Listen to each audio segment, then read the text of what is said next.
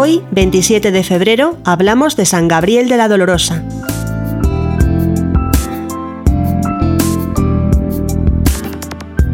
San Gabriel de la Dolorosa nació en Asís, Italia, en 1838. Su nombre en el mundo era Francisco Posenti. Fue el décimo de trece hermanos. Huérfano de madre desde los cuatro años, su padre buscó darle una educación esmerada tanto humana como religiosa.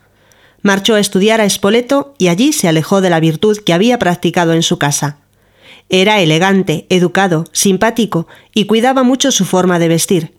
No le faltaban amigos, Bailaba muy bien y esto le mereció el sobrenombre del bailarín.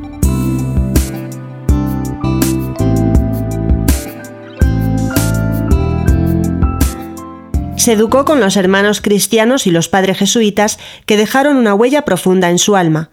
Pero Francisco nada entre dos corrientes. No quiere alejarse de Dios y por eso cumple sus deberes como fiel cristiano, pero tampoco quiere acercarse demasiado. Tuvo varios avisos que le hacían pensar en la vida que llevaba y en el más allá. Primero cayó gravemente enfermo y al ver que se moría prometió a Dios que si sanaba se haría religioso.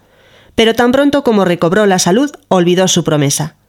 Contrajo una enfermedad más grave que la anterior, una laringitis que trató de ahogarlo y que casi lo llevó al sepulcro. Ante peligro tan inminente, recurrió nuevamente a Dios, prometiendo a la Virgen que se haría sacerdote de verdad si sanaba, y puso como intercesor al mártir jesuita Beato Andrés Bobola, que acababa de ser beatificado. Y nuevamente fue curado. Pero apenas se repuso de su enfermedad, empezó otra vez el atractivo de las fiestas y olvidó su promesa.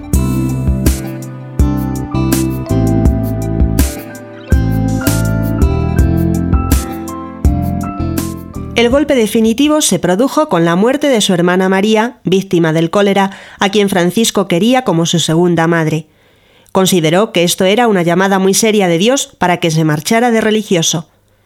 El 22 de septiembre asistió a una procesión con la Virgen Santísima y durante la misma Francisco vio con estupor que la imagen movía dulcemente sus ojos y los fijaba amorosamente en él mientras percibía en su corazón con claridad estas palabras Francisco, ¿qué haces en el mundo?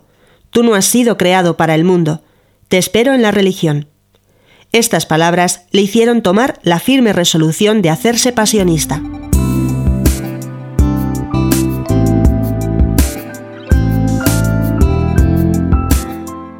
Al entrar de religioso se cambió el nombre y en adelante se llamó Gabriel de la Dolorosa.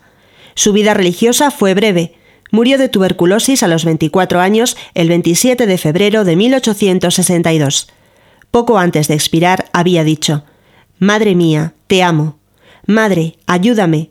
Madre, defiéndeme del enemigo y ampárame a la hora de mi muerte. En 1926, el sumo pontífice lo declaró santo y lo nombró patrono de los jóvenes laicos que se dedican al apostolado.